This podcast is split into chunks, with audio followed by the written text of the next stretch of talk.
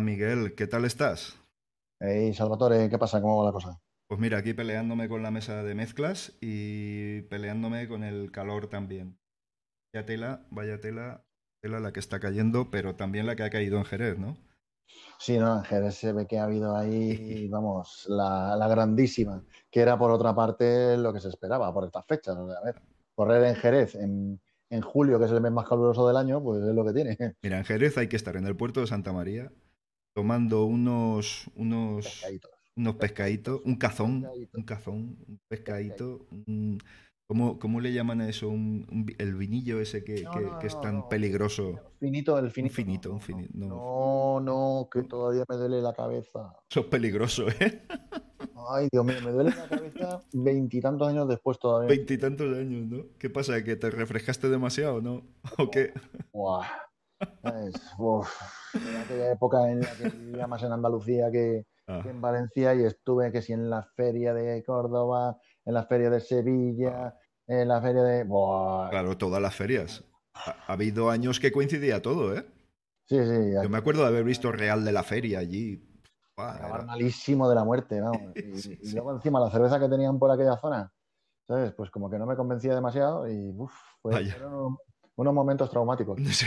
Hombre, yo me acuerdo que cuando trabajé en la Expo, eh, nada, ahí la cerveza, eh, había una cerveza que era la que patrocinaba el evento y entonces, pues claro, solamente estaba esa cerveza. Y a mí esa cerveza personalmente no me gustaba. ¿vale? Cruz. Campo, No, no.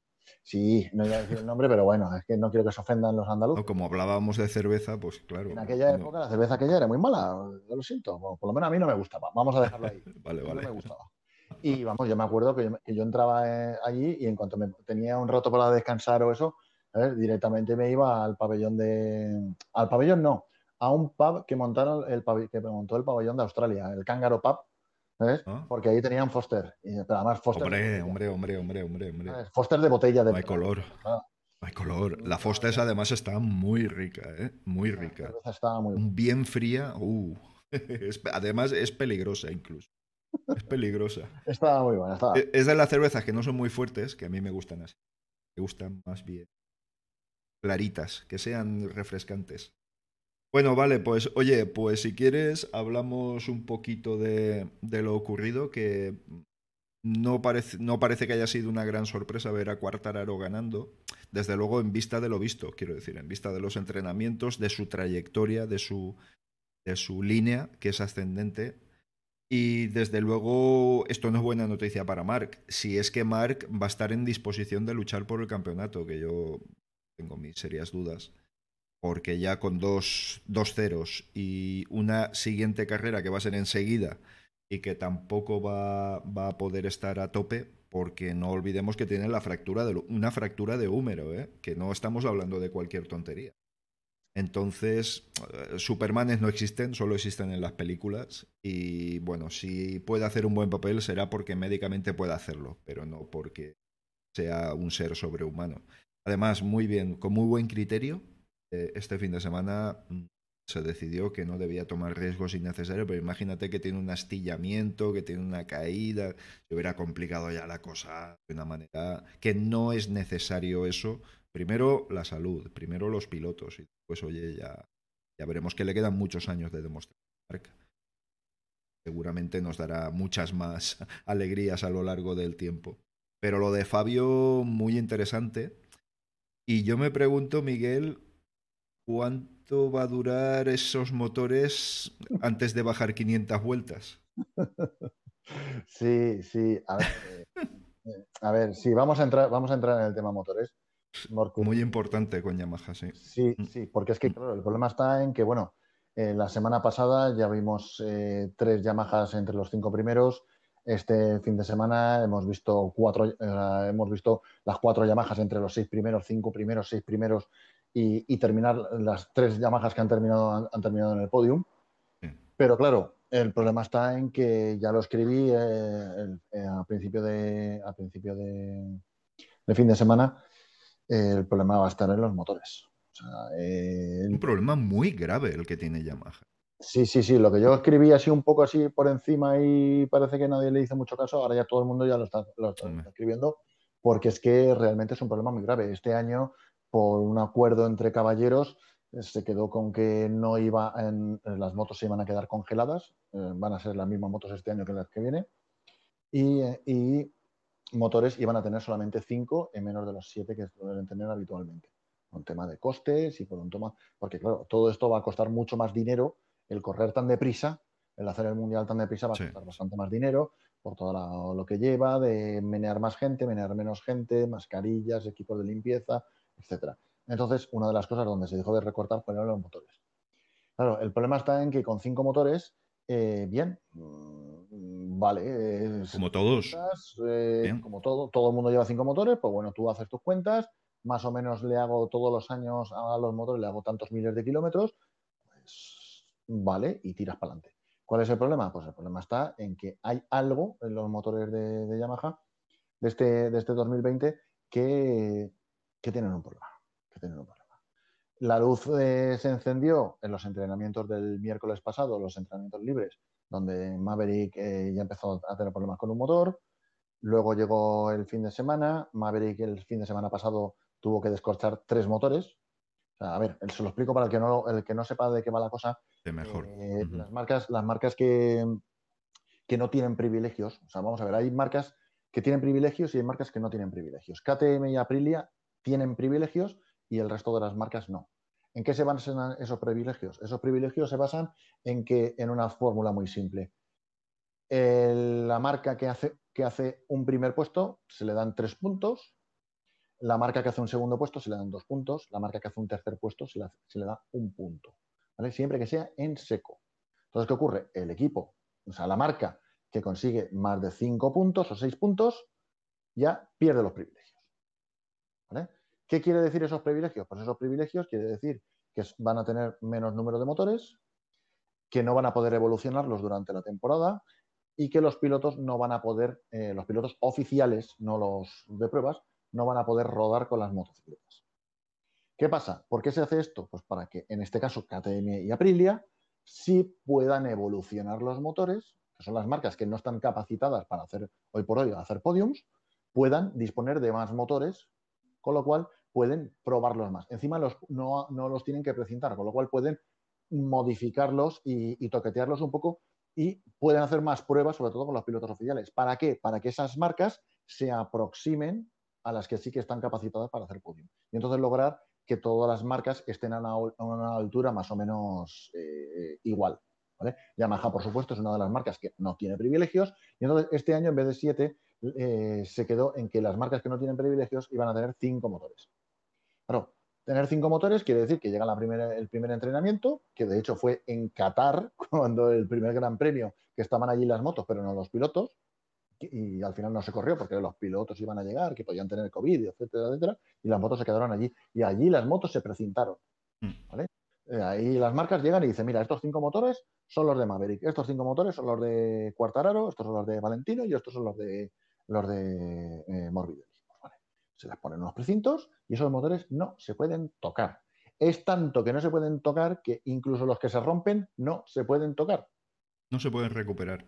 No, no, no, ya no es que no se puedan abrir y arreglarlos, es que mm. no se pueden tocar, o sea, no los puedes ni desmontar, aunque estén rotos. bueno, se ha roto, este queda de... Voy a coger piezas, no puedes. No, no, a ver, piezas tampoco, pero voy a desmontarlo para ver por qué se ha roto. No, no, no puedes. final de temporada. Lo único que pueden es con microcámaras, pues se meten por los agujeros de las bujías o por las zonas de las válvulas y entran por ahí e intentan averiguar qué leches ha pasado. Entrarán por los respiraderos del cárter, entrarán por los respiraderos del cambio, eh, por donde se le echa aceite al motor o por donde sea. Entrarán por ahí a intentar mirar a ver eh, por qué se ha roto, pero no pueden desmontarlo para comprobar qué leches es lo que ha pasado. ¿Qué ocurre? Este fin de semana pasado, Maverick descorchó, desprecintó, o sea, bueno, eh, descorchó, o sea, cogió de los cinco motores, ya gastó tres. Estrenó uno. No, no, o sea, a ver, teóricamente siempre. No, los tienen todos. ¿eh? Vale, sí, sí, sí, A ver, siempre, empiezan estrenando dos, uno para cada moto. Sí, sí. MotoGP es la única categoría, Moto 3 y Moto 2 no, pero MotoGP es la única categoría que tiene dos motos. puede tener dos motos. Con lo cual, claro, ya de entrada ya desprecintan dos. Uno para la moto A, otro para la moto B. ¿Vale? Entonces, ¿qué pasa? Ya Maverick el fin de semana pasado ya tuvo que descorchar. Sí. Porque uno de los dos falló. Y Valentino Rossi ya se vio en la carrera pasada, como tuvo que pararse en, en el borde. Por lo El mismo. motor no se paró, pero se encendió una alerta que eh, estos motores, para que no se rompan y no den el espectáculo que ha dado Magnaya, por ejemplo, Sí. ¿vale? Eh, cuando se rompe, o sea, cuando nota el motor que hay algún fallo grave, digamos que se pone en un modo, en un modo de, de seguridad en el que el motor deja de dar potencia y no se cala para que el piloto pueda circular despacito y quitarse del medio. Pero el motor ya deja de ser utilizable, que es lo que le pasó a Valentino. ¿Qué pasa? Esos dos motores, el que, el que le falló a Maverick en los entrenamientos del miércoles pasado y el motor que le falló a Valentino, se, se desmontaron, o sea, se llevaron directamente a Japón. Se enviaron a Japón a analizarlos en, en el mismo Japón. ¿Qué pasa? ¿Cuál es el problema? Pues que Maverick este fin de semana ha tenido que descorchar los otros dos motores que le quedaban. ¿Vale? Y Valentino Rossi ya lleva cuatro motores descorchados. Pero es que los otros dos pilotos de- del equipo Petronas ya llevan tres cada uno. Sí. ¿Vale? Entonces, ¿qué pasa? Eh, una de dos. O se les deja correr, ¿vale? Se- Yamaha dice adelante con los caballos a ver hasta dónde llega la cosa y funciona o no.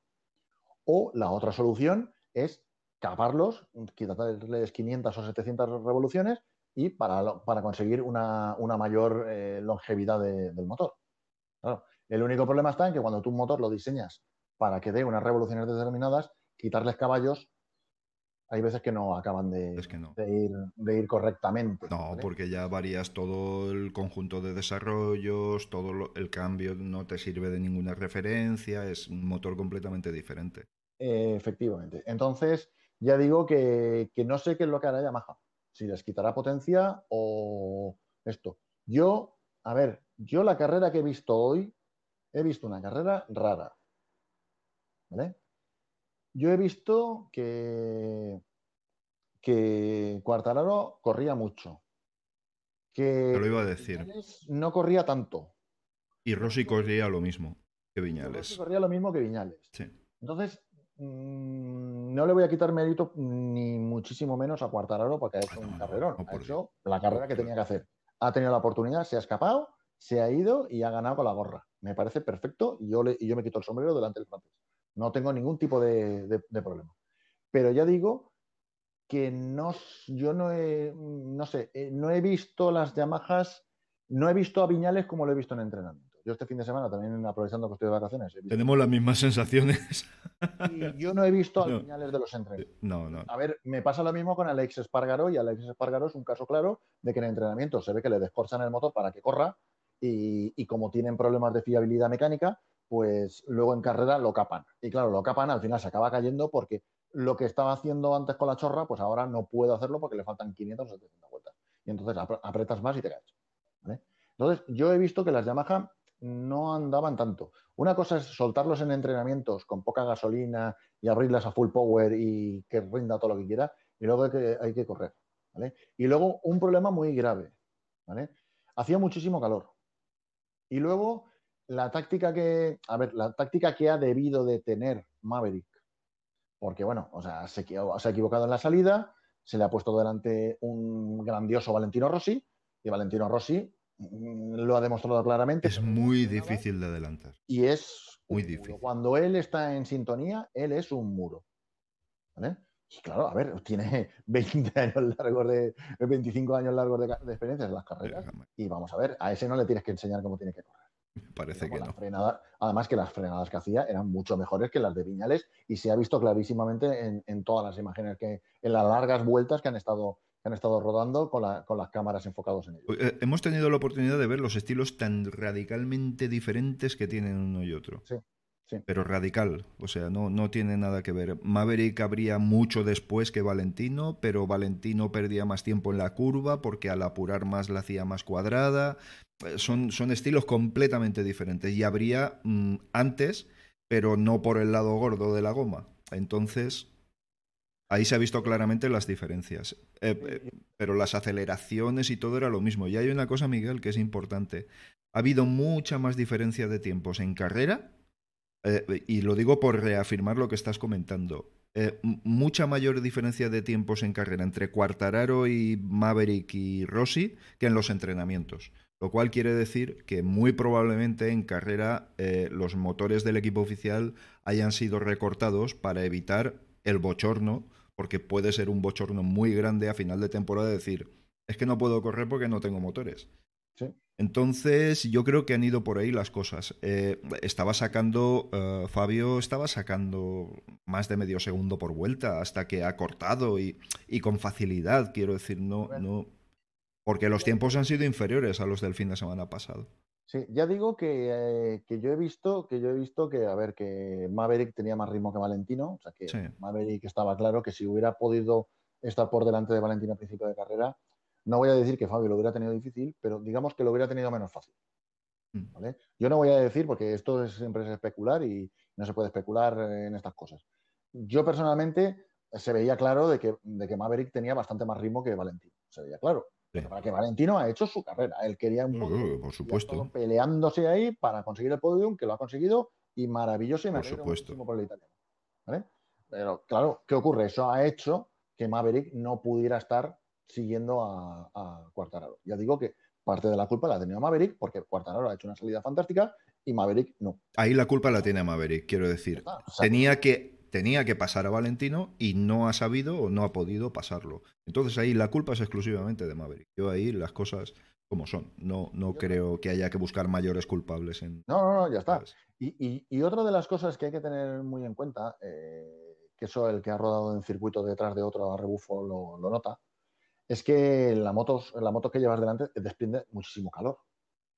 No solamente son los 70-80 grados de temperatura del radiador, que por supuesto, o sea, esa es la temperatura a la que tiene que funcionar el motor, pero el radiador puede estar a 105, 107 grados eh, el agua emitiendo calor, más el calor del motor en sí con el aceite a 200 grados, más lo que sale por el tubo escape. A lo que yo me refiero es que meterte al rebufo de una moto de competición, eh, te comes todo el calor. Y si encima hace muchísimo calor, te estás comiendo absolutamente todo el calor. Y yo creo que uno de los problemas que ha tenido Maverick, si te has fijado, ha habido un momento que se ha ido para atrás, un poquito para atrás de Valentín. como que le ha dejado espacio. Yo creo que le ha dejado espacio para, coger otra vez. Es posible. Porque si te fijas, eh, Maverick se ha quejado del neumático delantero, de que le ha dado un bajón en el neumático delantero. Y es posible que haya sido por comer el rebufo a, a Valentino. Es posible que el neumático haya recibido todo el calor eh, junto, con, el, junto con el resto de la moto, haya recibido todo el calor de la moto delante y entonces estar tanto roto al rebufo no es bueno. De hecho, en, los antiguos marcadores analógicos, es que veías claramente como la, aguja del, indicador de temperatura te metías a rebufo de una moto en un día de calor y, el indicador eh, subía claramente de, temperatura. De hecho, Kenny Roberts padre ya lo decía, o sea que no hay que comerle el culo eh, más de una vuelta o dos a, una moto porque te estás comiendo todo el, calor de, tu rival. Hmm. Entonces yo ahí creo que es donde puede haber a lo mejor cambiado un poco la estrategia. Y, también es muy probable que el estilo de tumbada profunda de, todos los motodoseros, eh, exceptuando a Fabio, porque ha estado a otro nivel, es evidente, y de Maverick y, todo este tipo de pilotos es de tumbada muy profunda, de, poner el flanco al rojo vivo, el flanco del neumático, que en Jerez son asimétricos, recuerdo que son asimétricos. Hay muy poca diferencia entre la simetría, muy poca, pero lo son y que probablemente ese neumático delantero haya acusado el estrés mm, muy duramente, porque en los momentos que ha estado Maverick intentando pasar a Valentino, ahí veías que estaba tirándole con muchas ganas, ¿eh? Con mucha, mucha fuerza y por supuesto cortando en las curvas, cargando mucho el neumático delantero, porque en los momentos que abres cortas, abres cortas, vas con la rueda delantera todo el rato, la rueda trasera va flotando prácticamente, entonces va fluyendo. Pero, pero yo creo que el estrés del neumático ha podido ser la clave por la que Maverick haya tenido problemas. Fíjate, Bañaya también.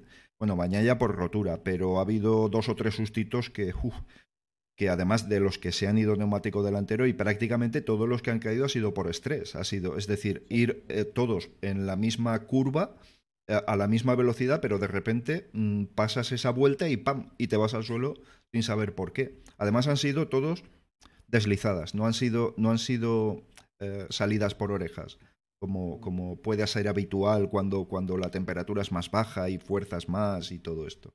Ha sido porque los neumáticos han estresado una barbaridad en esta carrera.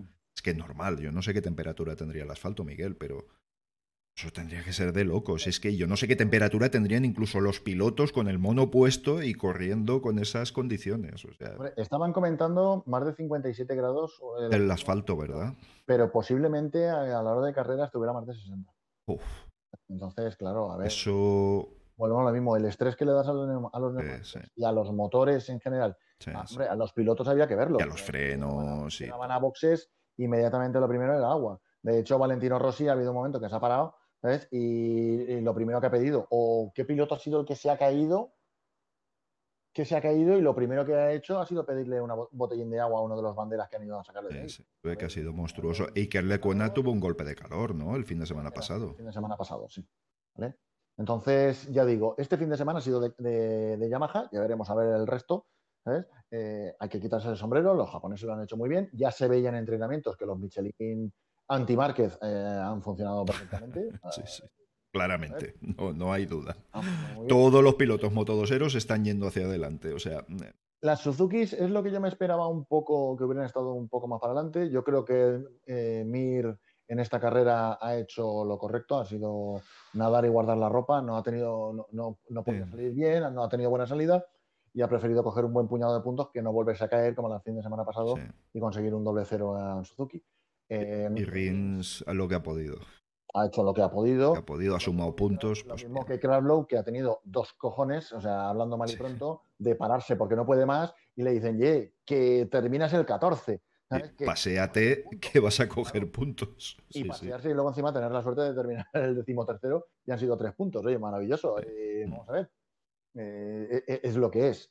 Donde sí que ha habido, por desgracia, ha sido debacle en las KTM, las KTM en entrenamiento el fin de semana pasado y este fin de semana sobre todo, apuntaban muy, muy alto, muy mm. alto las KTM, apuntaban mucho, pero en entrenamientos están las cuatro entre las diez primeras, doce primeras sin ningún tipo de problema, estaban las cuatro, incluido Iker, Iker y, sobre todo, vamos, el resultado, o sea, el, eh, rendimiento maravilloso de, este, de Brad Binder, Espectacular, rodando en tiempos de, cabeza de carrera, ¿eh? Sí, lo hizo el fin de semana pasado y lo ha hecho este fin de semana. Este fin de semana lo que para que el fin de semana pasado logró terminar y este fin de semana no ha tenido esa suerte. pero eh, que en tiempos muy, muy buenos. Pero sin embargo, este, este, en esta carrera, así como la carrera pasada, todas las KTM andaban. En esta carrera no ha sido, no ha sido tanto así. Y bueno, el único que ha podido aplicar su veteranía, que es el más veterano de todos los de KTM, y ha sabido también nadar y guardar ropa, ha sido Paul, Ha, sabido, mm. ha, sabido, aguantarse, ha sabido decir, eh, puntos al bolsillo. Sí, sí, sí. Lo ha hecho muy bien, lo ha hecho muy bien. Y aguantar como ha podido. Eh, desgracia en el equipo Prama con las Ducati, porque vamos, o sea, los pilotos mm. oficiales absolutamente grises en esta carrera, ¿eh? tanto, tanto Dovicioso como sobre todo Petrucci, que Petrucci. no, en el, en el, equipo oficial, has dicho el equipo Pramac, el, equipo. Sí, no, no, pero a ver, eso es lo que yo quería hablar. O sea, que Pramac lo ha hecho muy bien, el equipo oficial no. Y Pramac este fin de semana no ha tenido suerte con la caída de Miller y sobre todo con la rotura de Magnaya, que Magnaya estaba apuntando a su primer podium en MotoGP. Ha sido una lástima. Ha sido, a mí me sabe muy mal. Sí, la verdad es que ha hecho una muy buena carrera, joder. Y cuando un piloto se queda. Da mucha pena, tío. culpa, pero cuando un motor se rompe, hay veces que es su culpa y hay otras veces que no, De todas formas, Miguel, con el equipo oficial yo lo tengo claro. Quiero decir, mira, tú fíjate, eh, Bañaya está corriendo a su ritmo, está corriendo bien, pero sin presión, ¿vale? Miller no tiene nada que perder. Es decir, todo lo que tiene que hacer mm, es despuntar. Pero el tema de Petrucci y Dobby, fíjate, el caso de Petrucci no está en Ducati al año que viene, Luego, y este, ya el año pasado, pues la cosa no estuvo, estuvo regulín, regulán, y este año está acabando el contrato y punto. claramente. Pero es que el caso de Dobby estaba comentando, ¿quién era? ¿Quién era? Juan Martínez, creo que era. Eh, sí, creo que Juan Martínez. Que, que bueno, pues que Dobby a fecha de hoy, a hora de ahora, está bastante, pero bastante más fuera que dentro de Ducati. Mm, sí. Eh, no sé cómo estará la cosa. Desde luego la cosa se puede poner bonita porque fíjate los pocos pilotos que hay disponibles y la cosa se puede poner muy interesante y ya sabes por dónde voy. Si es que es verdad y si es que, pues oye, mm, Jorge está en disposición de volver a correr, pero mm. si quieren un tío con grinta y quieren un tío con, con ego y con amor propio y con ganas de A su disposición lo tienen. A- a Eh, desde luego, una vez más, encarar una temporada de la manera que la están encarando otra vez y una vez más con los pilotos del equipo más fuera que dentro, es que es un puñetero desastre, vamos. Es que es un puñetero desastre. La gestión deportiva y, y está siendo, vamos, yo es que creo que hasta peor que la de Yamaha, que en algunos momentos hombre, agüita. Yo, yo, a ver, yo no sé cómo estará la cosa, ¿vale? Porque además este fin de semana la verdad es que se ha comentado muy poco. Muy poco, muy poco, sí. Mm. Ducati. Pero claro, eh, yo lo que estoy viendo claramente, lo que estoy viendo claramente es que ah, Dovizioso tiene el problema de que su silla, por supuesto, es totalmente golosa y todo el mundo la quiere. Eh. Es la cosa más normal del mundo. Ajá. ¿Qué ocurre? Tiene a un Lorenzo en el banquillo calentando para salir a jugar. Eh, tiene un Zarco que siempre es, siempre es un doble campeón del mundo de Moto 2 y siempre tiene mucho... Sí, pero no lo Pero- veo yo No, no, yo candidato. Yo, yo ahora mismo tampoco. En tal caso se está acostumbrando a la Ducati y bueno, está haciendo mejores resultados con la Sí, Ducati. está, no está haciéndolo mal, la verdad. Sí, sí. Además, hay que tener en cuenta que lleva una GP19, o sea, lleva una moto del año pasado. Sí, ¿vale? bueno. Mm. El problema cuál es? El problema está en que yo tengo muy claro que ahí se ha vuelto a decir el que corra bien tiene oportunidad y el que, el que claramente le han dicho si lo haces bien tienes oportunidad es a Peco Bagnaia. Peco Bagnaia hoy ha hecho un carrerón precisamente para reivindicarse como un buen piloto para el, para el equipo oficial el año que viene. Como un segundo piloto, sí. Sí, a ver, vamos a ver. Un segundo piloto, sí. Y Bagnaia al equipo oficial. Mm. ¿Vale? O sea, saltar del equipo, del equipo Pramac y saltar los dos pilotos al equipo oficial. ¿Vale? Entonces, ¿qué ocurre? Claro, eso algo- sería posible si Dovicioso eh, marcha de. marcha de. Sí, porque Petrucci está fuera. año sabático. Pet- Vale, ese que Petru- se está Petrucci está fuera, ¿Qué o sea ocurre? que está claro. ¿Qué, qué ocurre? En, en Pramac se quedarían entonces en cuadro. Sí. Viene, viene Martín, sube Martín. a- Martín ya está claro. De que sube Martín al equipo Pramac, pero claro, el equipo Pramac, eh, ¿qué otro piloto van a poner que les haga buenos resultados? Lo que está muy claro es que los, los patrocinadores, ahora la verdad, eh, son los que, los que quieren, son eh, pilotos que estén delante. Y lo que está muy claro es que a quién vas a poner a dos novatos en el Pramac para que los dos novatos estén haciendo el 18 y el 17. Pues ni los de Octo, ni los de Pramac, ni el otro patrocinador que tienen ahora van a decir, eh, esto a mí no me convence. Ahí es donde tendría la oportunidad Jorge Lorenzo. Mira, te voy a decir una cosa. Y, ya que estamos hablando del tema Ducati y estamos hablando del tema pilotos. Y eh, es una posición que he estado pensándola esta mañana mientras estaban hablando. Y es que se está demonizando un poquito Andrea Dovizioso. Y yo no estoy de acuerdo. Yo creo que Dovi, a lo largo de su carrera, los ha tenido bien puestos y ha reivindicado lo que él cree que es justo. Y todos estos vaivenes, no, ahora te bajo el sueldo porque con el nuevo contrato, como no me has ganado el mundial, como tal y que cual, y dice, bueno, señores, muy bien, prefiero no correr a, a correr por debajo de mi, de mi caché o de lo que merecería por ser segundo tantos años con un animal como Márquez ganando títulos, porque ni yo ni nadie puede con él, porque es algo que no, no, no está dentro del... es el mulo del campeonato. Hay mulos a, lo largo de los años en su tiempo. Isaac Asimov, las fundaciones. Sí. eso viene del segundo libro de la, de la saga de la fundación. Vale, pues mira, eh, en Isaac Asimov eh, creó un personaje en la saga de las fundaciones que es el mulo, que tiene unos poderes mentales más allá de lo, de lo que se conocía. Es que, es, uf, es que hay muchos. la psicohistoria de Harry Seldon, etcétera, etcétera. El plan de Harry Sheldon para conseguir un Efectivamente. eh, eh, el que se renueve el Imperio Galáctico. Vale, entonces había unos planes para el Imperio Galáctico, unos planes muy determinados, muy encaminados, los guardianes de los que a través de la psicohistoria eh, crea- pretenden crear un futuro determinado, se ve roto completamente. Sería lo que está sucediendo ahora con el, con el eh, SARS-CoV-2, que nadie lo esperaba y de repente ha puesto el planeta patas arriba. Pues eso eh, es lo mismo que ocurrió allí. Apareció el mulo que eh, desbarató todos los planes. Pues en este caso ha sido, a lo largo de los años de la historia del motociclismo hay mulos. Está la era de Valentino Rossi, que nadie podía toserle porque era imposible pilotar contra Rossi. Y eh, bueno, antes han habido otros. Kenny, Kenny Roberts padre. Kenny Roberts padre, efectivamente. Kenny Roberts padre fue el marciano. Freddy Spencer. pff, ¿Quién podía con Freddy Spencer en sus buenos momentos? Nadie, no podía nadie. Y ahora tenemos a Mark. ¿Mm? Mark es humano, ha demostrado que es humano, pero claro, Dovicioso a mí me parece muy bien la postura que está tomando, decir, señores, ¿por qué tengo, por qué leches tengo que bajarme mi sueldo? Si hace unos años me considerabais que yo tenía unas características y me pagasteis por esto, voy a hacer exactamente lo mismo. ¿Por qué narices? Entonces yo Y lo sigo haciendo. O sea, que es que y lo sigue haciendo, correcto, porque este, esta carrera ha sacado petróleo y en la anterior sacó mm, dos cubos más de petróleo, porque esa moto no podía... en un claro. circuito don- donde las Ducati nunca han brillado y, Absolutamente desfavorable. y el tándem Ducati Dovicioso nunca ha brillado en Jerez. Y además, cuando intentan brillar, se van al suelo. Mm, En Jerez. Eso siempre ha sido tradicionalmente así. Entonces, a mí la postura de Dobby me parece bien. Me parece muy bien.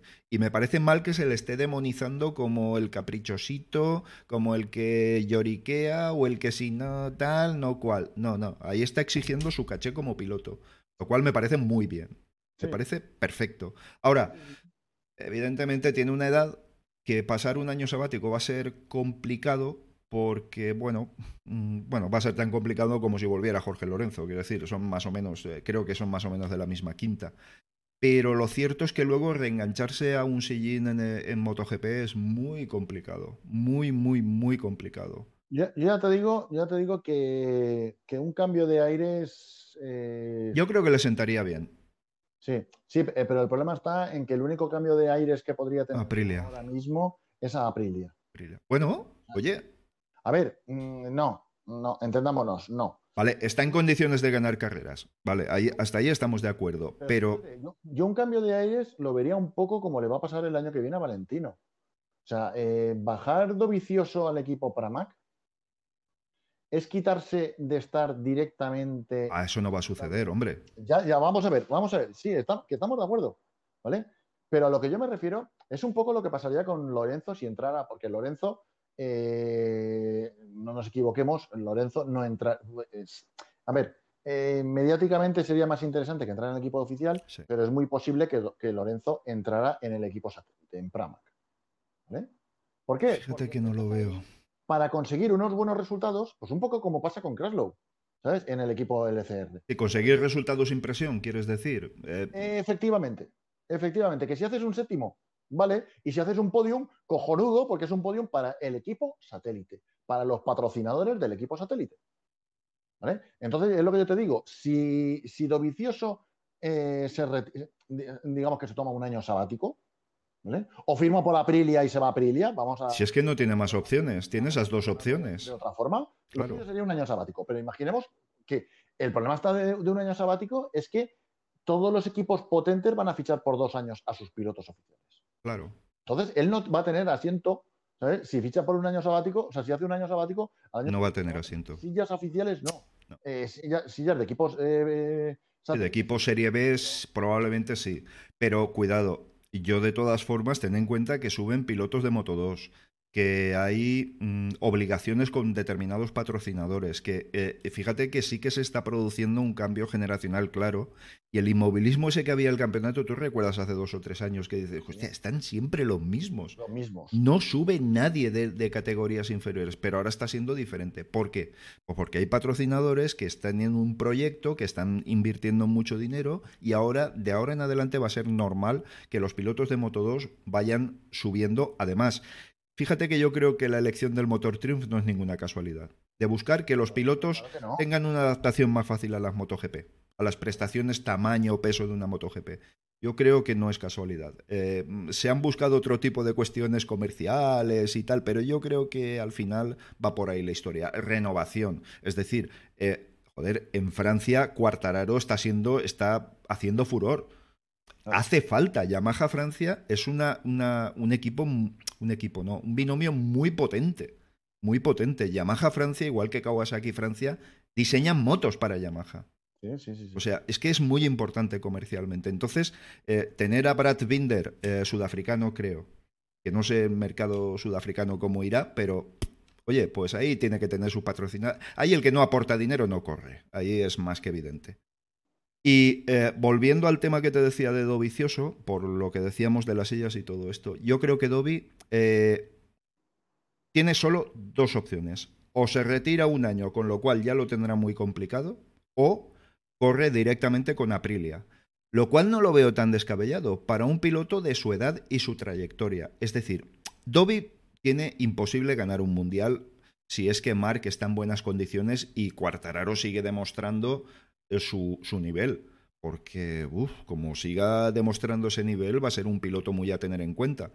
Entonces Dobby lo va a tener ya muy mal. Lo normal es que naturalmente, quitando de trayectorias deportivas como la de Valentino, que no es lo habitual ni es lo normal estar en esas condiciones físicas con 41 o 42 años, porque no es normal hacer un podium con 41 o 42 años en MotoGP. Eh, todo el mundo podrá decirme lo que quiera, pero, pero eso no es normal. Eso es, tener un privilegio físico que no tiene, pues estar muy delgadito, muy poco musculado, muy cuerpo escombro, pero que no le exige eh, Valentino tiene muy poca inercia para aguantar con sus brazos porque es un piloto muy ligero.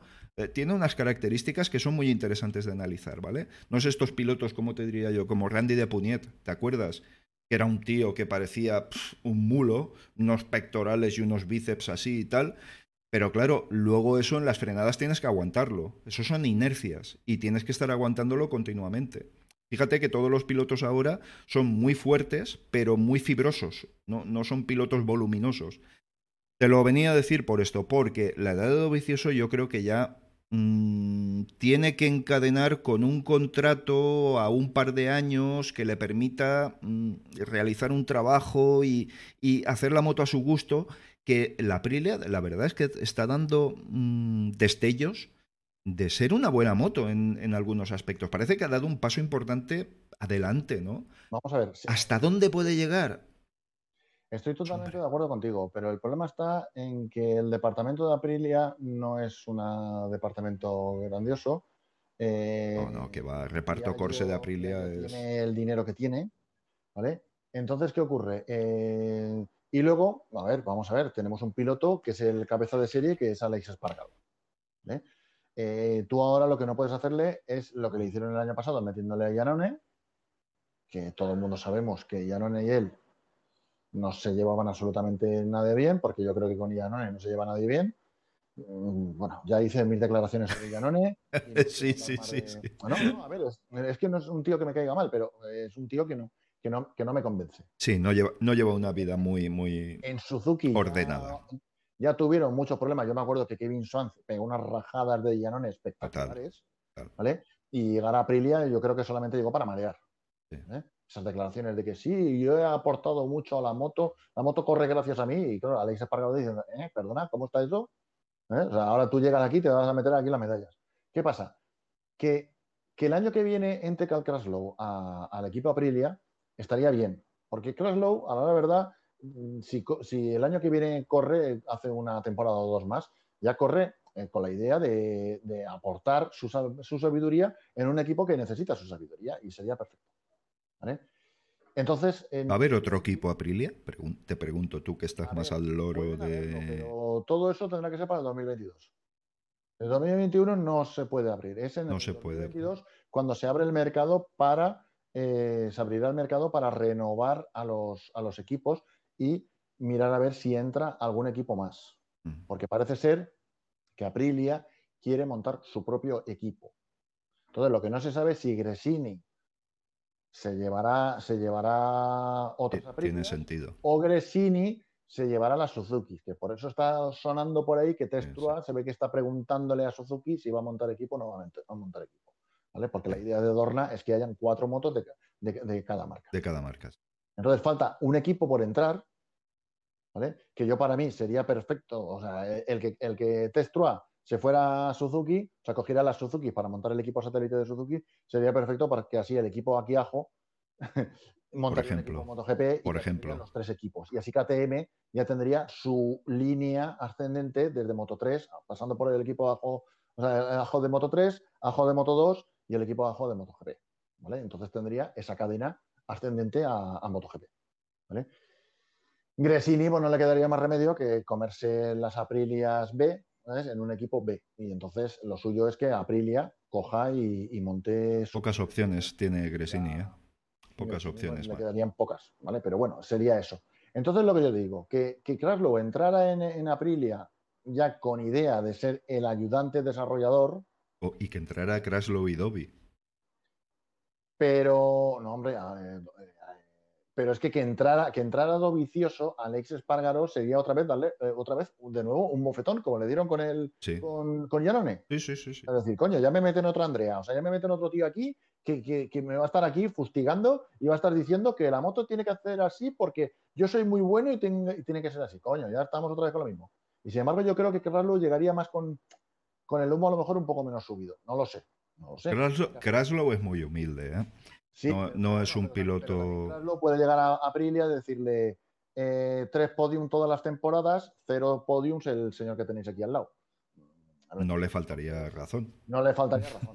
Pero tanto una cosa como la otra, o sea, que Dovicioso fuera Aprilia, ¿vale? Daría una cosa muy curiosa. Que entonces es que yo vuelvo a repetir lo mismo. O sea, se queda un asiento vacante.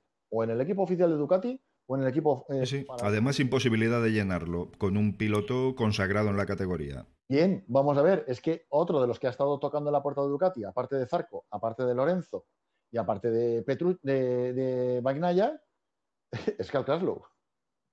Y Que ya los conoce, por cierto. Claro, y entonces, claro, Kraslow no iba a entrar en el equipo oficial, pero quién sabe si en el Pramac. O sea, Fíjate, yo, yo vería más cerca a, a Jorge antes que a Kraslow. Sí, a ver, sí. pero- No sé. Es que Kraslow también, vamos a ver, es un piloto, mm, cuidado, también, mm, sí, es un piloto que nos gusta, que dice las cosas claras, que hace declaraciones muy interesantes siempre y que desde luego mm, no dice mentiras. Es un tipo muy honesto siempre en su, en su forma de proceder. Pero yo no creo que tenga un nivel como para sacarle las castañas de fuego a Ducati. Es que el problemón que tiene Ducati el año que viene es Pues- muy, muy gordo. ¿eh? Pues por eso, pues por eso eh, iría al Pramac. Y Bañaya y, Bañaya y Miller al, al, al oficial. Al equipo oficial. Entonces, claro, a, a Pramac no le dejas poner el culo al aire. ¿Qué, pasó, qué, qué ha pasado este año con Textrua con el tema de. El año pasado, cuando, cuando de repente Zarco sale del equipo KTM oficial, dicen, hostias, tenemos que subir a alguien. ¿Vale? Y entonces, ¿qué pasa? Dijeron, bueno, pues subimos a, a, a- a este, a, Oliveira. Y claro, del equipo Testrua KTM dijeron, oye, no me vayáis a quitar a mi mejor piloto. Hmm. ¿vale? O sea, yo tengo dos pilotos, ¿sabes? Eh, está claro que Jafi Sharin no estaba haciendo absolutamente nada y el único que me está haciendo algo es este, me lo vais a quitar para el año que viene y me voy a poner dos tíos de Moto 2, pues no me jodas. No tiene mucho claro. ¿vale? Pues entonces, a lo mejor con el, con el tema de Pramac puede pasar lo mismo, puede. Es decir, oye, a ver, que se vaya Miller al equipo oficial, vale, pero que se vaya Miller y Bagnaya, ¿yo con qué me quedo? ¿Con Martín y otro tío de Moto 2? O sea, con dos tíos de Moto 2 Claro. y les Es tengo que que, enseñar a los dos, ¿y quién va a pagar los carenaos? claro. Claro. Ah, Vamos a ver, entendámonos. Oye, oye, a mí me ponéis un, buscarme, buscadme un piloto que, que más o menos eh, tenga para, para, para que mis patrocinadores se vean delante. Mira, estaba. Y está- ahí, y ahí entraría Kraslow y ahí entraría Lorenzo. Claro. ¿vale? Porque una vez que Valentino Rossi dé oficialmente el sí quiero eh, al equipo Petronas, ¿vale? Ya es que ya oficializas que los equipos satélites ya no son malos. Y por ejemplo, el que este fin de semana hayamos visto a Quartararo y, y- y- y Morbidelli por delante de las dos Yamahas oficiales en algún caso. Sí. Que hayamos visto las dos Ducati Pramac por delante de las dos Ducatis oficiales. Y que hayamos visto a Oliveira, por ejemplo, con la KTM por delante algunas Ah, con la segunda KTM, sí, sí, que con la segunda KTM estando por delante de sus compañeros de equipo.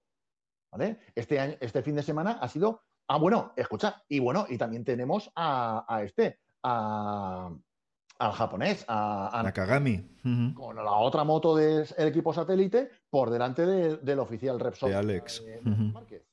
¿Vale? O sea, este fin de semana ha sido la revolución de los, privados. ¿Vale? Sí, bueno. que todos llevan moto oficial, menos, menos, menos Nakagami, que lleva la moto del año pasado, pero todos los demás llevaban moto pata negra. Porque, por- bueno, y Morbidelli lleva una cosa intermedia Mm. que no es ni la del año pasado ni la de esta. Es un, es un híbrido, sí. Pero Quartararo lleva la misma moto que Valentino, Sí, sí, sí, y que Maverick, eh, tanto Bagnaya como Miller llevan GP20. Eh, a ver. Yo lo que te he dicho al principio. Se ha demostrado claramente que entrar en un equipo satélite ya no es. Me pregunto cuánto va a durar esto, ¿eh? A ver, durará lo que tenga que durar, efectivamente, pero, pero ya no es malo, ¿vale? Entonces, que a Lorenzo, ¿sabes? Que ya pinchó para entrar en el equipo, en el equipo Petrona cuando se estaba formando, ¿vale? Que, que, Lorenzo entrara, entrara en Pramac, por ejemplo, o que Kraslow entrara en Pramac, no es mal sitio. Y, y, tienes una buena, una buena arma ahí preparada, ¿sabes? Para dispararla en caso de emergencia. ¿Sabes? Y tienes a un piloto de Moto 2 que lo vas curtiendo, que lo vas entrenando que lo y que le vas dando, eh, dando cancha. Pero mientras tanto, ¿sabes? Tengo, tengo el equipo, los patrocinadores los tengo contentos. Vamos, vamos a ver, hombre, no sé, eh, desde luego, evidentemente estamos hablando por hablar, ¿no? Pero mira, por lo que comentabas de Zarco, Johan ha hecho esta carrera un noveno, que bueno, cierto es que se han caído muchos por delante. Han terminado. Si no... A ver. Pero bueno, estamos hablando de que son sus primeras carreras con una moto que es muy difícil en este circuito y que, oye, yo a Zarco lo tengo como un buen piloto. De todas formas, sí que es verdad, pensaba que había hecho mejores resultados, pero son bastante modestos, ciertamente. En la primera carrera, estoy viéndolo aquí en la web de MotoGP, hizo un décimo, décimo primero. Eh, y se cayeron Mark, bueno, Iker hubiera quedado más o menos como él, Valentino. Está andando mucho más rápido que Tito Rabat, pero por desgracia Tito yo no... Es que Tito ya hace mucho tiempo. Tito no, está haciendo de los últimos en, entrenamientos y tal, y vamos, hasta que, hasta, hasta que, que Bradley Smith está haciendo lo mejor que él, pues empieza ya a oler un poquito. Ya, o sea, Tito... Eh, vamos a ver, yo, yo claro, por la cara. Eh, yo soy de la idea de que, de que no todos los pilotos están llamados a ser campeones del mundo, evidentemente. Y Tito Rabat es un piloto de equipo para una moto modesta en, y, oye, pues, pues mm, tiene oficio y sabe hacerla andar. Pero claro, el nivel es el que es, tanto de la moto, que no me cabe duda que sea bastante modesto su nivel, como, como de él, oye, es un buen tipo, es un buen deportista, es un tipo que vive la moto, que tiene su roulotte en el circuito de, en un circuito a pie de pista viviendo y que saca cualquier moto cuando sea para rodar, porque lo vive y le gusta, pero claro, yo ya me pregunto si esas motos no podrían andar más. A ver, las motos pueden andar más y Zarco lo demuestra, ¿vale? Porque Zarco tiene la misma GP19 que otra cosa es a ver eh, qué mecánicos buenos tendrá, a ver quién, quién de los dos tendrá bueno, claro. que esa es otra pregunta. Claro. Pero que yo vuelvo a repetir lo mismo, volviendo otra vez al tema de Zarco, está claro que está corriendo con una GP19 y bueno, Zarco se tiene que acostumbrar a la moto. Pero vamos, él renegó de la KTM y se ha subido un piloto de Moto 2 como es Brabinder y, y vamos. Mm, ya, pero es que ahí es que las KTM van a comenzar a ser apetecibles. ¿Y sabes por qué? Pues yo siempre sostengo esa teoría, porque está Dani desarrollando la moto. Y va a acabar haciendo una buena moto, que andará más o menos, pero va a hacer una moto buena para muchos pilotos. Mm, no me cabe la menor duda, y de hecho está siendo así, porque puntualmente todos los pilotos KTM están, están yendo rápidos. Está yendo rápido Oliveira, Binder, Paul. Eh, eh, esa moto tiene potencial. Sí, sí.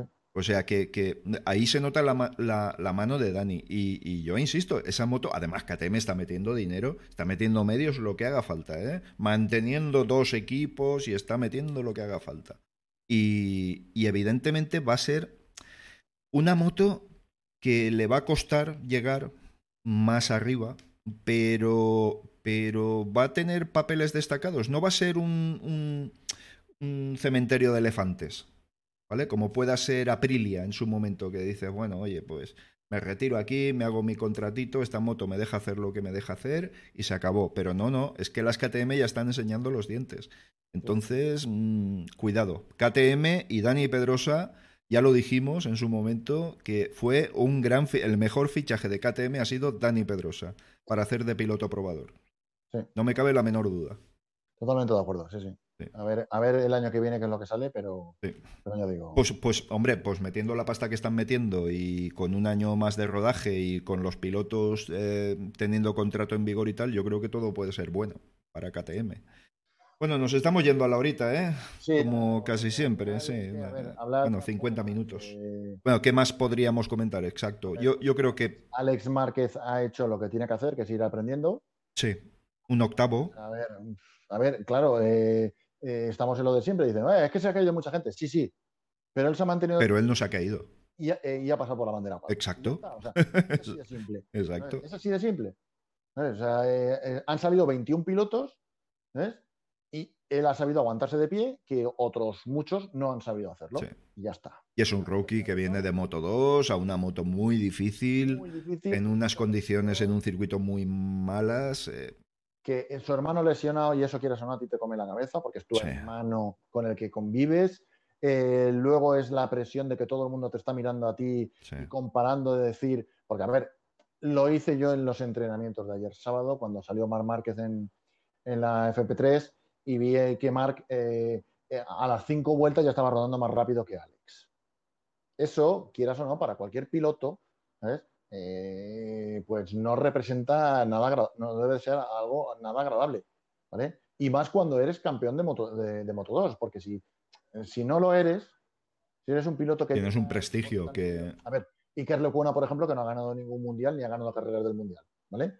Bien, Iker Lecuna se puede relajar en el aspecto de decir, a ver, yo Mm, doy lo que doy, eh, por lo menos lo que he demostrado. Pero claro, eh, Alex Márquez ha demostrado que es, que dos veces campeón del mundo. Entonces, siempre se le va a tener que pedir más que, a otro piloto que suba de Moto 2 sin ningún tipo de, título en el bolsillo. Cuartararo el año pasado, por ejemplo, cuando entró en MotoGP, era un piloto que había ganado una carrera, había ganado dos carreras, una se la habían quitado. Vamos a ver, que solamente había hecho unos pocos podiums en Moto 3 y en Moto 2. Y ya está y entonces no tienes ningún tipo de presión, no llevas ningún título detrás que te avale, pero que también que te obligue. Porque claro, si tú subes a, MotoGP, porque con el título de Moto 2 en la mano, diciendo yo es que soy campeón del mundo de Moto 2, muy bien, pues tienes que rendir como campeón del mundo. Que sí, que te tendrás que acoplar y todo lo que tú quieras, pero te tienes, tienes que rendir como campeón del mundo. Y ahí es donde, donde Alex lo, puede tener un poco más difícil. Claro, tenía que haber entrado en el, en el LCR, haber estado bastante más relajado y tal las cosas... Sí, a veces se tuercen y... Y, eh, eh, este fin de semana él ha hecho lo que tenía que hacer. Mm. Ha hecho lo que tenía que hacer, que era aguantarse de pie, coger puntos, seguir aprendiendo, que eso siempre es muy importante. Y además, estas carreras, esto de hacer dos carreras en el mismo circuito, sobre todo para los de Moto 2, o sea, los pilotos que suben de Moto 2, es fabuloso. Es, vamos, es, definitivo. Otra vez en el mismo sitio, muy bien. Y eso. Binder, mm, otro de Moto 2, no, lo, no ha acabado de rematar la segunda remontada, ¿vale? Que, este fin de semana también olía remontada, pero esta vez no lo ha sabido rematar. Iker, esa caída, joder, que, es una lástima porque a Iker le falta hacer un buen resultado.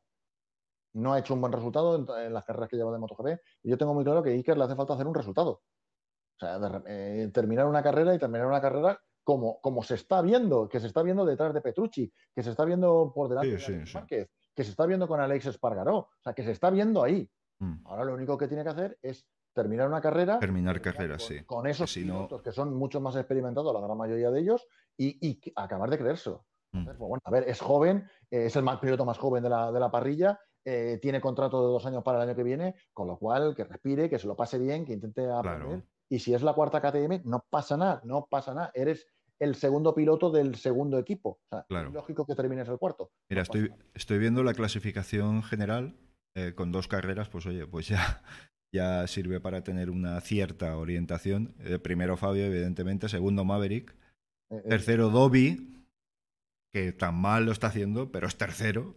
Es tercero. es que es, es que muy pesado. Sí, sí, sí. Takaki, como nuestro amigo Andrés. Takaki Nakagami, cuarto. Paul, quinto. Paul quinto, que eso está muy, muy bien. Valentino sexto, Jack Miller décimo tercero, Alex Márquez décimo segundo. Y luego lleva Zarco, Morbidelli, que sí, muy buenas actuaciones, pero si no sumas puntos, te vas atrás. Eh, a ver, en dos carreras, si no sumas puntos, eh, estás atrás. Efectivamente. Entonces, tú fíjate lo que lo curiosa de esta clasificación. ¿eh? Fíjate que está Dovicioso a, pues a, 20, a 15 puntos, a 14 puntos de Maverick, que parece, pareciera que pudiera estar en la cola de la clasificación, pero no, es que está tercero. Y Paul, que está quinto, sería lo más remarcable. ¿eh? y, está quinto con 20 puntos. 50 tiene Fabio, o sea que es mucha, es más de una carrera, pero es que está corriendo con, un, con una moto que nadie soñaba con que estuviera quinta ahora mismo. Estoy convencido.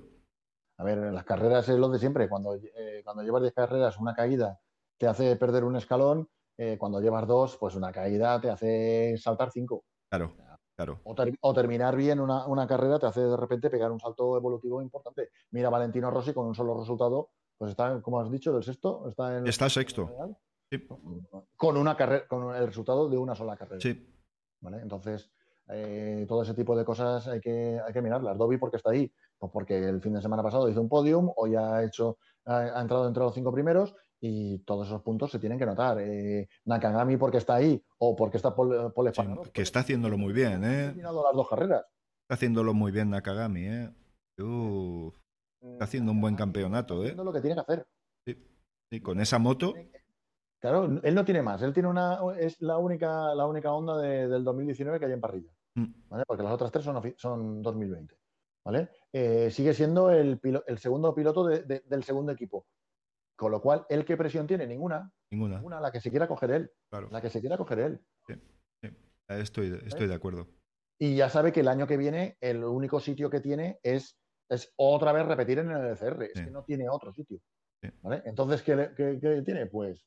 Y encima sabe que su compañero de equipo va a ser Alex Márquez, que va a tener moto del 2021. Con lo cual él sabe que o pone mucho, mucho rendimiento y se gana una, una 2021 y el año que viene las cuatro ondas son iguales, o el año que viene le vuelve a tocar otra vez la moto del año anterior. De la moto sí, sí, sí, sin duda. Entonces, está haciendo lo que, lo que tiene que hacer, reivindicarse. Sí, sí, sí. Está, reivindicándose. Estoy de acuerdo, estoy de acuerdo. Bueno, yo creo que podíamos ir dejándolo, si te parece. Porque ya el calor está apretando, hecho. Aquí me voy a la ducha, o sea. Sí, sí, directo, directo. Sí, sí, sí. sí. Bueno, pues nada, oye Miguel, pues en la siguiente, la siguiente, en 15 días y en una semana Superbike. En una semana Superbike. Que bueno, que se queda muy justito el calendario, ¿eh? Así como MotoGP por ahora garantizan teóricamente las 13 carreras que estaban dichas y aún quedan dos o tres pendientes por ahí de, si se hacen o no se hacen. Eh, eh, Superbike sí que ha perdido dos carreras o tres y está empezando a oler a campeonato con muy pocas pruebas. ¿eh? Mira, estamos hablando de que confirmadas está Jerez, eh, Portimao, eh, Alcañiz, Motorland, otra vez Motorland, Montmeló y, y, en Francia, no sé cuáles. Pues, a ver. La, de, Francia creo que era la que... En Magnicurs, La de Francia. me ha venido a la cabeza. La, de Reino Unido la han suspendido. Sí. Creo que la de Italia también. Y no sé si la de Francia. Sí, el de Argentina y el de, y el de Italia están pendientes. Están pendientes para 9, 11 de octubre, o 6, 8 de noviembre. Yo, yo creo que sí que se van a celebrar más carreras. Mm. Pero bueno, la verdad es que ahí es un campeonato en el que no va a ser como MotoGP, que va a ser muy difícil hacer una planificación de decir, oye, mira, aquí vamos a darle el máximo, aquí vamos a aguantar un poquito, aquí vamos a ver de qué manera sumamos los más puntos posibles, porque con lo que tú dices, con tan pocas carreras, aunque sean tres mangas, pero con tan pocas carreras. A ver, mmm... Superbike tiene el problema de que lo dirige MotoGP, o sea, lo dirige el Dorna. Claro, y ahí va a mandar MotoGP. absolutamente a MotoGP. Y, y Superbike va a ser el patito feo. Siempre lo ha sido dentro de lo que cabe. Han habido años en que ha brillado un poco más, pero siempre ha sido el patito feo y está claro que desde que lo gobierna Dorna, eh, Superbike es la hermana pobre. O sea, de hecho, ya ves que no hay transferencia de pilotos. No, apenas. O sea, de, un campeonato a otro. Apenas. Eh, eh, MotoGP es un, es, es un, pueblo propio. Sí, sí. Nadie, ningún extranjero viene a ligarse con, a ligar con nuestras chicas. Entonces, no hay trasvase de pilotos de MotoGP, o sea, de, Superbike a, a, MotoGP, ninguno. Ni de mm. Supersport, ni de, ni de Superbike, no hay trasvase. Mm. Al contrario, sí, porque faltan pilotos más o menos de, categoría en, Superbike, pero está claro que Dorna tiene claro cuál es el objetivo y el otro es para rellenar. Y te gusta o no te gusta, amigo Salva, que a ti te gusta Superbike. Sí, a mí me gusta más este, este campeonato. este año va a estar, lo, vais a tener. son 18 carreras lo que hay programadas. Que, que, que no, 18 mangas. O sea que. Ah, bueno, nueve, carreras, pues. Voy a ver tú. Vale, pues nada. Venga, vámonos y ya hablamos para la siguiente. ¿De acuerdo? Vamos para la siguiente. Venga. Una charla de motos así. Eso también estaría bien.